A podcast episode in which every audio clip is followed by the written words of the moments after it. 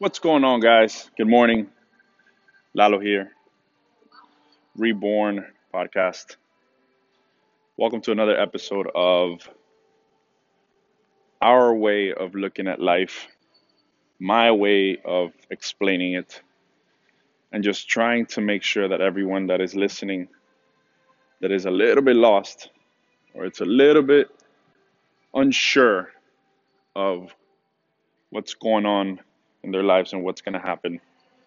Just want you to understand that day by day we are reborn. I got the reborn thing because I like um, the idea of Greek mythology, the art of it. I'm Christian, and also being reborn is part of the Bible. Um, but I designed for I, I own a gym, a boot camp, and I designed a brand called Blaze Camp. And Blaze Camp is based off of a phoenix. So the bird, the phoenix, is a bird that would die um, and, and, and burn and be reborn from the ashes as a new bird. So just that idea. I don't know too much about it, where it comes from. I do want to look into it. Maybe I'll have an episode on that. Let me know if you want to hear about it. Um, but the idea is basically we need to be reborn. We need to be we need to die as who we are, basically, of the idea of some of your thought processes, some of your emotions, some of your reactions to life need to not happen. And they only not happen when you evaluate yourself and you can reassess if those ways of reacting are bringing you benefits. So basically, as you mature, you will change. You will be reborn all the time, every day, every year, every five years, three years, etc. And that's the idea of this podcast. But today, I want to talk about something really interesting. I, as I meditate, as I do every day, I learned something today from a podcast called the Empire Podcast by Bedros Keuilian. He was talking to uh, Mikey Taylor, I believe. He's a pro skater, a businessman, ex pro skater, one of those. But what I know is that I learned something that really put into perspective from them, put together with the Gary Vee idea and Brian Buffini. So I always constantly want to learn from the top people in the world because as I look around and my friends, I don't have a lot of people around me that are in search of knowledge, in search of being reborn, in search of being better. I have people that just drive every day. So the, my way of getting closer to more of my personal success in achieving what I want and what I expect of myself and understanding how to be better, I do it through listening to podcasts. I do it through following the right people. I do it through reading. And I got something from that that I want to share with you guys today, which maybe will help somebody out there that is listening. So, basically the con- the concept of it is really small. And i'm inside my gym. I rent inside of an indoor soccer place. And i'm looking at the walls and they have different quotes from soccer players. And the concept that i have today will be explained by those quotes little by little as we go. The concept is focus on first part is two parts. First part is focus all your energy into building a foundation and a system and a development of who you are for the next 10 years. Focus on the 10 year goal, the 10 year development, right? But your hustle has to work on the 10 day mark. And I will explain myself. When you are building a building, you start with a foundation. But there's before you put the foundation down on the floor, there's engineers and there's architects and there's designers. And they design the process first. They draw out the plan first. They already see the end result. They're looking for the end result moment. They're looking for, yeah, it might not be done right now, might be done in three months or in six months or in a year, depending on what they're building and where. But basically, the idea I want you to think of your life and who you are and the concept of who you are, it's focus on a 10 year, long lasting um, foundation, not on the benefit of next year, this year, later this year, buying a car, buying this, spending, showing, you know, the new watch. Like none of that stuff materialistic. We know, we hear it, but sometimes we get lost during the process. Even your job, like don't look for the next paycheck and the next, you know, raise that you're gonna get. I want you to build. I want you to understand that building that 10 year focus puts pieces and bricks together for a strong foundation. Okay?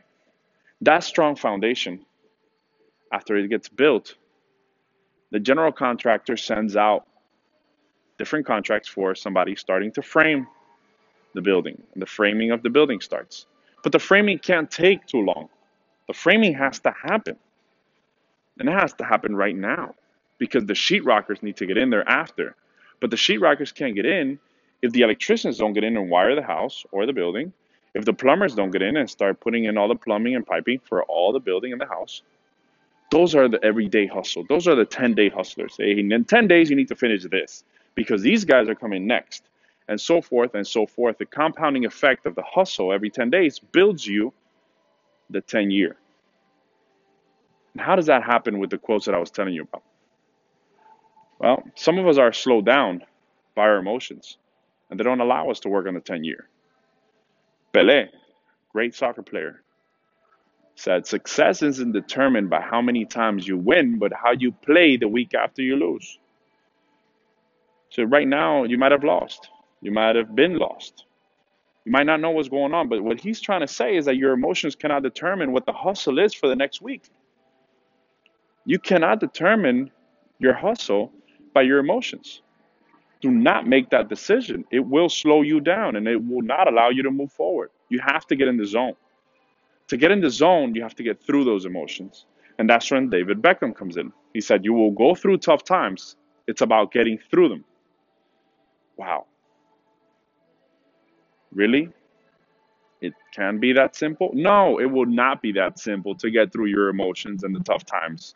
Some people's tough times take time to get over them, but I do not want you to feel or accept the fact that your hustle is going to be determined by those emotions and what's going on in your life. You need to separate the two. So I learned this from Dr. Douglas Johnson, which is my pastor and neuropsychiatrist. He said, I want to teach you something that is going to help you manage your hustle or manage the way you work. Okay? I want you to be objective in everything that you do. I want you to be determined.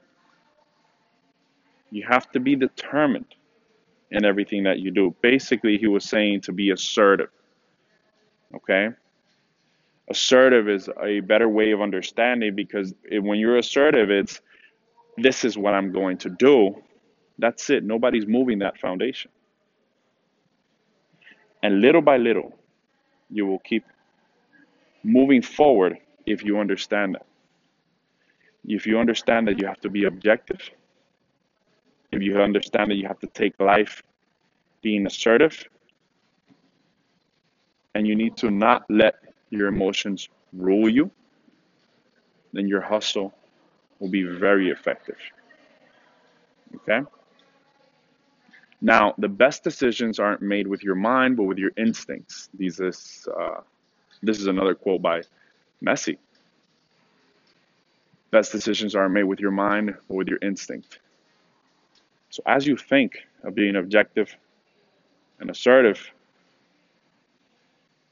um, you have to be also specific. Specificity of your hustle is going to be made by your instinct. A dog doesn't have to decide what to do, it goes by its instinct. It needs to eat, it goes and eats. If it needs to follow direction, it follows it. It's by instinct, not by the emotional drive of the dog. And as human beings, we've kind of lost a little bit of that connection to our animal ways because maybe we're not being specific with what we need to be doing. We try to decide what other things we want to be doing because of other people's opinions of what we should be doing or other preset standards of what we should be doing. You need to be going to school. You need to be doing this. You need to be working here. You need to be making this much. You need to be having this watch. You need to be having this car. None of that matters because you're not being assertive in your life. Why? Because you don't know where you're going. You're not being objective. Why? Because you're being subjective. How you feel. So, what do I need to do? I need to be specific. And specific with your hard work is what gives you the outcome. Cristiano Ronaldo said, Talent without working hard is nothing. That's exactly what I want you to feel like. I want you to feel like what you need to do today is pick, be assertive, pick the things that are objective, that are specific, move with that purpose. Doesn't matter how you feel because you're working on a 10 year what your feelings might be right now are not going to be the feelings from a year from now or even from next from next week for next week so please understand that you need to get out of that concept of emotions driving you you need to drive you being objective being assertive and being specific and don't treat that just in how you move in life but treat that also on how you treat others how you resolve conflict how you make decisions. That is something to build upon in your life. So remember those two things. One, 10 year focus, 10 day hustle. Number two, objective, assertive, specific. I want you guys to have a wonderful day. I want you guys to have an awesome rest of the week. And I want you guys to really conquer the next 10 years of your life and find where it is, what it is that you need to be doing. Okay? God bless, guys. Have an awesome day. And please, if you can, two things. One, leave a review of this podcast, this episode. Number two, share it with at least one person. Just do me that favor and share it with one person. This might not apply to you. You might not like it, or you might love it, and the next person might. I don't know.